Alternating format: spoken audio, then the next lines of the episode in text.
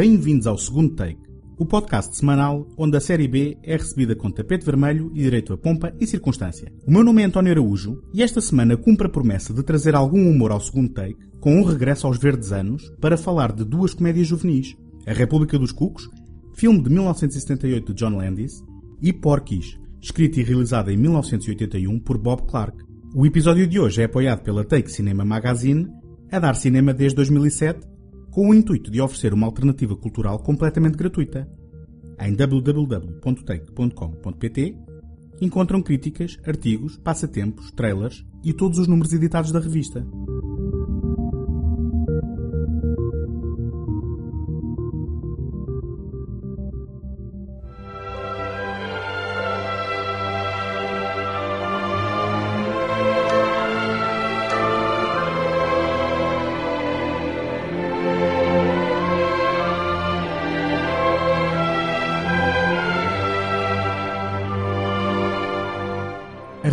Cómica norte-americana National Lampoon testou os limites do humor considerado apropriado e aceitável durante 28 anos, entre 1970 e 1998. Tendo a paródia e o surrealismo como características principais, atingiu o pico de popularidade na primeira década de existência e deu origem a livros, peças de teatro, rádio e filmes. Muitos dos seus colaboradores viriam a contribuir criativamente em variados meios, e alguns viriam a ser nomes bem conhecidos internacionalmente. Antes de se tornarem estrelas da comédia, John Belushi, Chevy Chase, Gilda Radner, Bill Murray ou Harold Ramis deram os seus primeiros passos em peças e espetáculos para a rádio da National Lampoon. Doug Kenny, que já tinha sido responsável pelo livro de paródia National Lampoon 1964 High School Yearbook Parody, onde apareciam pela primeira vez algumas das futuras personagens do filme, anunciou ao diretor Matty Simmons que estava cansado e queria deixar de colaborar com a revista. Este, em pânico, pela perspectiva de perder também talento, convenceu-o a ficar, prometendo-lhe que fariam algo diferente. Um filme, por exemplo. Kenny colaborou com Harold Ramis no desenvolvimento de inúmeros rascunhos do argumento, que seria produzido por Simmons e Ivan Reitman, canadiano originalmente nascido na Checoslováquia e colaborador de David Cronenberg, para quem produziu Os Parasitas da Morte e Como é Profundo, dois filmes parcos em gargalhadas. Os produtores decidiram que as ideias de Kenny e Ramis, originalmente situadas na escola secundária, precisavam de ser transpostas para um contexto universitário e envolveram Chris Miller, o membro da equipa com experiência universitária, que contribuiu na escrita do argumento. Ao fim de nove rascunhos, a Universal Pictures deu luz verde ao projeto em 1978, com um orçamento modesto de 3 milhões de dólares. Estava lançada a primeira pedra da República dos Cucos.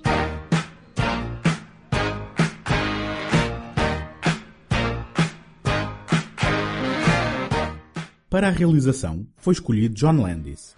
No ano anterior, tinha realizado o filme mais maluco do mundo, uma coleção de sketches irreverentes e de gosto duvidoso. A escolha não podia ter sido mais acertada. Landis identificou-se com o material e trouxe uma energia maníaca ao processo de filmagens. Mas a República dos Cucos tomou a sua forma definitiva através das acertadas escolhas para o elenco. O nome mais popular à data era o de John Belushi, a participar na altura no perene programa de televisão Saturday Night Live. A ele juntaram-se os desconhecidos Tim Matheson, que participou com Belushi no ano seguinte, em 1941, ano louco em Hollywood Steven Spielberg, Thomas Hulse, o futuro Mozart em Amadeus de Milos Forman, Karen Allen, a futura Marian em Os Salteadores da Arca Perdida, novamente Spielberg, e Kevin Bacon no seu primeiro papel. O veterano John Vernon encarnou o inesquecível diretor Vernon Wormer. E, para satisfazer o estúdio, que queria um nome grande para atrair público, Donald Sutherland juntou-se ao elenco para encarnar o professor Dave Jennings.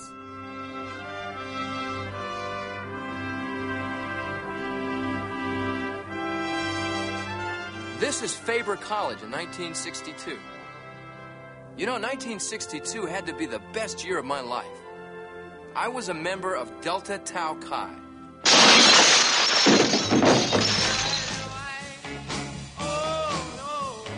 Deltas. What a great bunch of guys. Bluto. Hoover. Uh, raise your right hand. Pinto. Flounder. Flounder. D-Day. Boone. It's not gonna be an orgy. It's a toga party. And look at me in 62. The Otter. School was fun in those days. The girl. The party.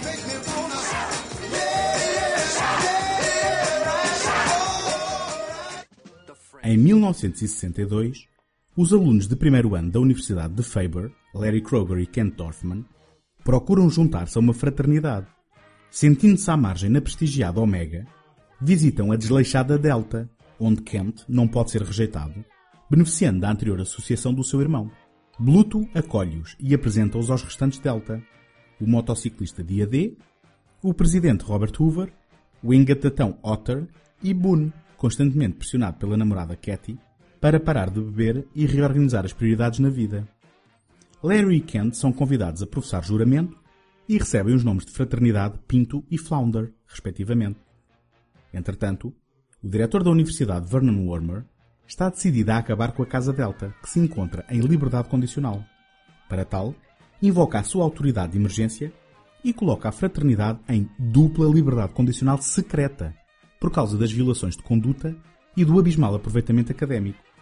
Será que a Delta se aguenta até ao desfile anual de regresso a casa? A República dos Cucos não é um filme de época por acidente. Os autores escolheram o ano de 1962, pois, na sua opinião, correspondia ao último ano inocente da América, situando o desfile anual de regresso a casa com que o filme termina, o evento que marca o fim do ano letivo e o início da vida adulta para os finalistas, no dia 21 de novembro de 1963, o dia anterior ao assassinato do presidente Kennedy. Apesar da sinopse fazer antever um típico filme de género, o que vemos durante os 109 minutos de duração da ação é um desfilar de situações tenuamente ligadas, tirando o maior proveito tanto dos episódios da vida real dos seus escritores, como dos talentos de improviso dos atores, com especial destaque para John Belushi. Isto não quer dizer que o resultado final sofra estruturalmente ou que a escrita seja de qualidade inferior, antes pelo contrário.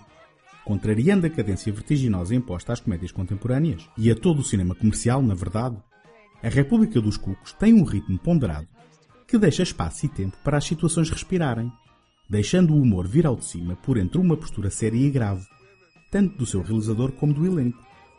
Um dos exemplos desta abordagem de contrastes é a escolha do experiente Elmer Bernstein para compor a banda sonora, a quem John Landis pediu que compusesse a música como se de um filme sério se tratasse. Outro exemplo é a interpretação de John Vernon como o diretor. O Nemesis da Casa Delta nunca revela o lado absurdo e satírico do seu empreendimento, e Vernon interpreta o seu homónimo com uma seriedade e gravidade a toda a prova. Where are the other two? Stratton and Schoenstein? We looked everywhere, sir, but Never mind. It doesn't matter. Have you gentlemen seen your midterm grades yet? oh, they're not posted yet, sir. I've seen them. Mr. Kroger. Two C's, two D's, and an F. That's a 1.2 grade average. Congratulations, Kroger. You're at the top of the Delta Pledge class. Mr. Dorfman. Hello. 0.2. Fat, drunk, and stupid is no way to go through life, son. Mr. Hoover, president of Delta House, 1.6, four C's and an F. A fine example you set. Daniel Simpson Day has no grade point average. All courses incomplete. Mr. Blue. Mr. Blutowski. 0.0. O crítico britânico Mark Kermode costuma dizer que a diversão dos atores durante o processo de filmagens é inversamente proporcional à diversão dos espectadores a verem o filme. Se esta é uma regra rigorosa, então a República dos Cucos é uma exceção. Tim Matheson, como Otter, tira proveito do seu charme para conseguir uma boa dose de fama e proveito junto do sexo oposto, incluindo esquemas que começam com a leitura atenta de um obituário. Apesar de não serem propriamente populares, os calores Pinto de Thomas Hulse e Flounder de Stephen First nunca caem no estereótipo maléfico do bullying, nem na santidade plástica do inadaptado. Pinto envolve-se romanticamente com uma lolita de idade incerta. E Flounder surpreende tudo e todos a aparecer numa festa com a sua namorada. Peter Rieger, como Boone, é talvez a personagem mais séria do grupo, mas alinha em todas as aventuras sem hesitação, empurrando a namorada Katy, num papel de Karen Allen, para a cama do professor Dave Jennings, o jovem e fixe Donald Sutherland, que oferece aos alunos cannabis e honestidade em igual medida. Mas, nitidamente, este era o filme perfeito para o talento de John Belushi. O seu humor refletia a sua abordagem imprudente perante a vida. Era física, imprevisível, agressiva, ocasionalmente básica e escatológica. Algumas das suas cenas são totalmente improvisadas, como a da cafetaria, onde John Landis decidiu continuar a filmar quando percebeu que Belushi, fugindo ao argumento, estava a providenciar ao realizador momentos imperdíveis. Looks like I missed something. Yeah, you did. We're all officially kicked out of school. Wormer just got our grades. They kicked us out of school? Huh. That makes sense. Hey! What's this lying around shit? Well, what the hell we supposed to do, you moron? War's over, man. Wormer dropped the big one. What? Over? Did you say over?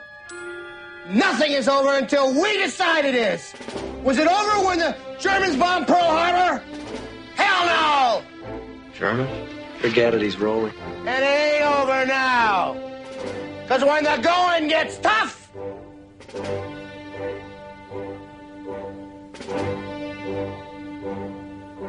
the tough get going. Who's with me? Let's go! Come on! A República dos Cucos definiu o padrão pelo qual todas as futuras comédias em ambiente escolar se mediram. Sem contexto, parece conter inúmeros lugares comuns do género. Acontece que muitas das situações aqui nascidas apenas se tornaram lugares comuns por causa dos inúmeros imitadores posteriores. Apesar disso, o filme mantém a frescura original e é impossível resistir aos seus momentos mais marcantes, como a cena do cavalo, no gabinete do diretor, a festa da toga na Fraternidade Delta, que dá origem ao popular grito de guerra Toga, Toga, incluindo a música de The Wayne Jesse, como Otis Day, que reaparece mais tarde numa aventura pela estrada ao volante do carro do irmão de Flounder, que navega uma linha muito tenue entre o humor e a insensibilidade racial, e o caótico desfile anual de regresso a casa, o culminar da afirmação de todo um estilo de vida irresponsável e hilariante do grupo dos habitantes da Fraternidade Delta.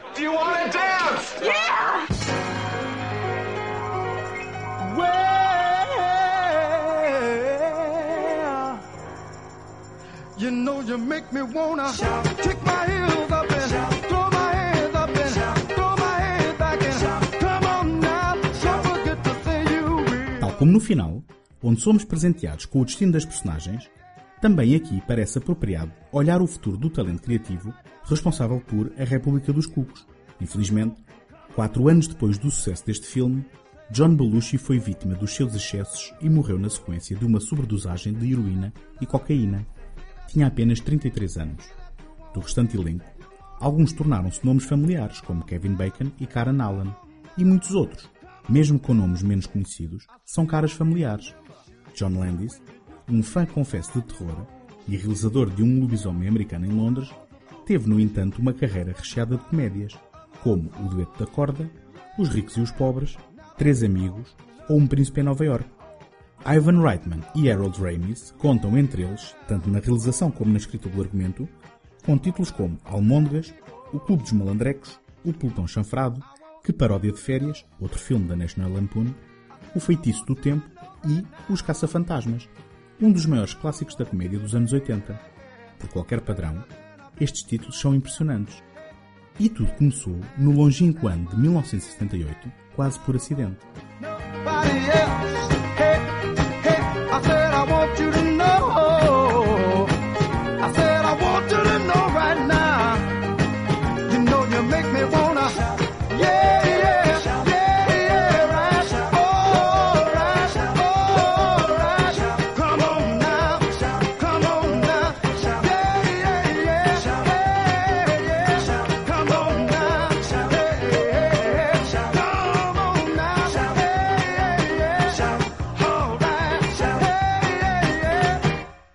Vossa opinião é muito importante para o segundo take.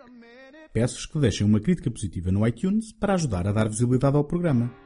Se conhecem quem possa gostar do que aqui faço, partilhem o podcast e ajudem-me a chegar a mais pessoas. Se estão a ouvir este programa pela primeira vez e gostam do que ouvem, podem subscrever o segundo take em qualquer plataforma ou sistema, via iTunes, Stitcher, RSS ou qualquer aplicação da vossa preferência. Podem também visitar a página segundotake.com, seguir-me no Facebook e no Instagram e enviar as vossas opiniões e sugestões para segundotake.gmail.com. You know you make me wanna lift my head up and throw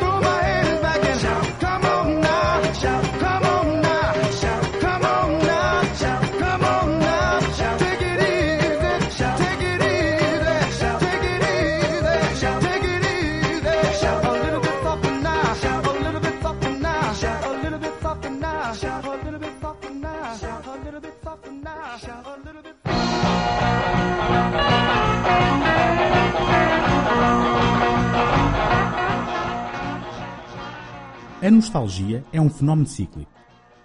O passado ao qual não podemos voltar não só parece mais idílico em retrospectiva, como se torna mais desejável por ser objetivamente inatingível.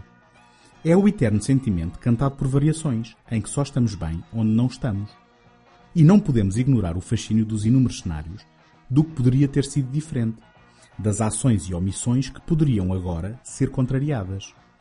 Um dos alvos mais frequentes da nostalgia é a adolescência, aquele período conturbado em que parece que a vida tudo nos deve e nada nos dá, em que o mais simples dos prazeres nos é negado e o constrangimento nos parece espreitar ansioso a cada esquina. Mas também aquele em que as paixões são mais fortes, em que um filme nos fica marcado inexoravelmente, ou em que uma música ou um livro parece nos conhecer melhor que ninguém. Dizia que a nostalgia é cíclica porque os adolescentes de hoje são os criadores de amanhã. Neste momento, vivemos um período nostálgico pelos anos 80 porque as forças criativas responsáveis pela cultura audiovisual foi adolescente nessa década e agora está de volta com um sentimento de vingança. Um dos filmes marcantes para os adolescentes e pubescentes do princípio da década de 80 foi, sem qualquer dúvida, Porky's, escrito e realizado em 1981 por Bob Clark. Porque falava abertamente de um assunto que ocupava quase a totalidade das suas preocupações diárias. Falo, obviamente, da perspectiva de um adolescente masculino, mas creio que também suscitasse a curiosidade do sexo oposto. Porky's foi um herdeiro direto de A República dos Cucos, como Viver Depressa, um ano mais tarde, ou A Revolta dos Marados, três anos depois. Mas em conjunto com A Última Virgem Americana, remake de 1982 do sucesso israelita da década anterior Gelado de Limão, encabeçaram uma tendência para filmes de adolescentes com excesso de testosterona e déficit de inteligência.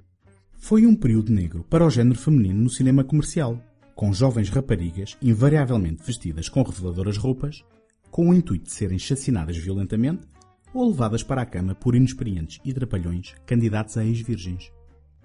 Bob Clark tem uma carreira peculiar. Nascido nos Estados Unidos da América, trabalhou entre 1973 e 1983 maioritariamente no Canadá, onde assinou em 1974 Férias Assombradas, um filme de terror de culto apontado como o precursor dos filmes slasher e alvo de análise no episódio número 62 do segundo take, o especial de Natal do ano passado.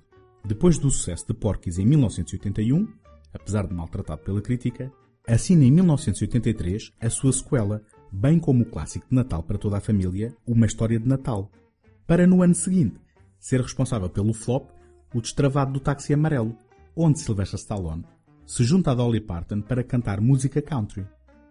Mas voltando a 1981, Clark, nostálgico pela sua própria adolescência, inspira-se em memórias dos seus anos de estudante, bem como em experiências de jovens da sua geração, para construir uma história de despertar sexual e choque racial, situada em plena década de 50, na cidade fictícia do estado norte-americano da Flórida, Angel Beach.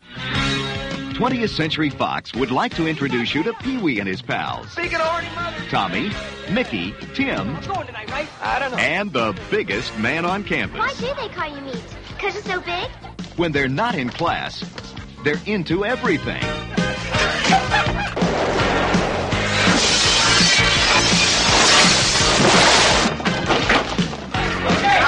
Save your energy, you're gonna need it. Okay.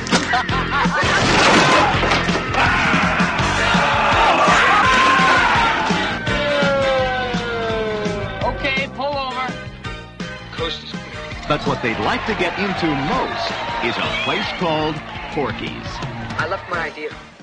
Em 1954, um grupo de estudantes da escola secundária planeia perder a virgindade.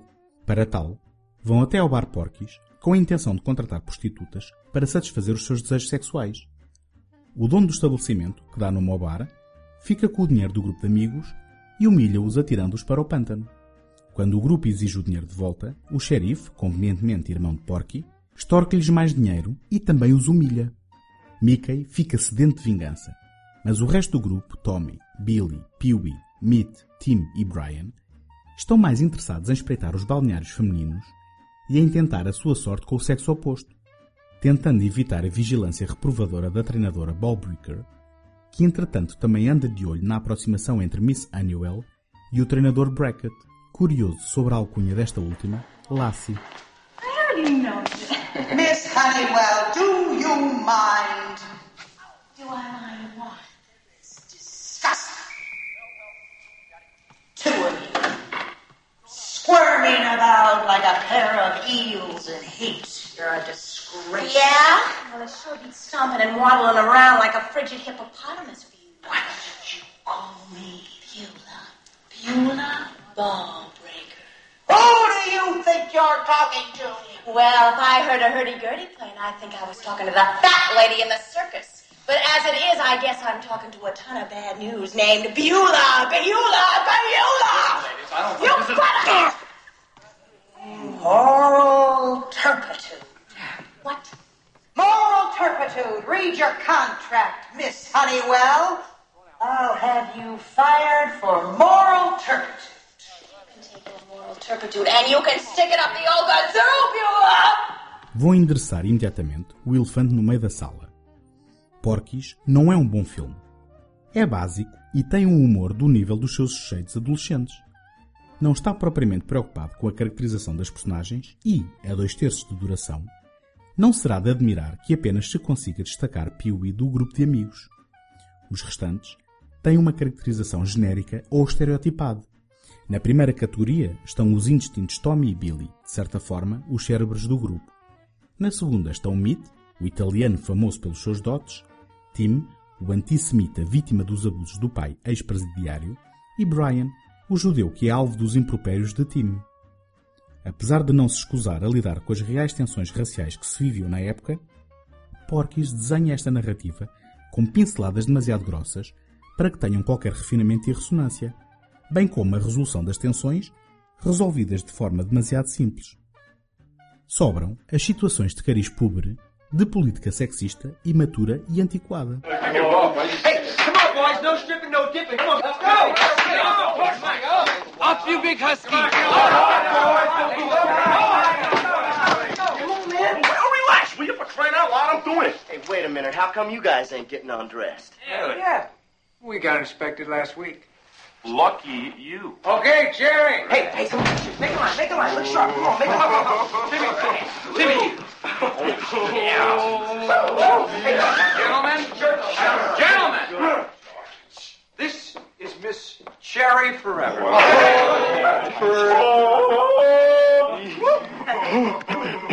Cherry, this is Steve. Hi, Steve. Cough. And, uh, Cherry, this is Pee Wee. I'll say. What do you use for a jockstrap, kid? A peanut shell and a rubber band? Hey. Quer dizer que Porky's não tem piada? Isto dependerá da relação que o espectador tem com o filme, bem como com o adolescente que ainda perdura dentro de si. O que dizer de um filme cujos melhores momentos lidam com rapazes a espreitar raparigas a tomar banho, onde, na sequência de serem descobertos, um deles faz passar o pênis pela abertura por onde espreitava. O que dizer da cena de riso incontrolável dos ouvintes do relato de Ballbreaker, quando conta como agarrou o dito pênis e como seria capaz de o reconhecer numa linha de identificação de pênis? Ou do telefonema com uma partida digna do Bart Simpson? Ou da descoberta de Brackett quanto à natureza da alcunha de Annuel? Ainda não tinha referido que Annuel é interpretado por Kim Cattrall em princípio de carreira. Ou da partida que Tommy e Billy pregam ao resto do grupo, obrigando-os a despirem, na expectativa de usarem os serviços de uma suposta prostituta para os colocarem em fuga apavorada perante a suposta ameaça de uma katana ensanguentada pelo marido de cor da senhora. What are you gonna do about it?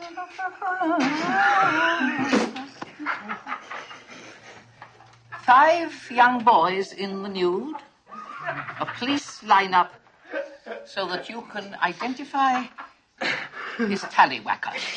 Uh, please, please, can we call it a tallywhacker?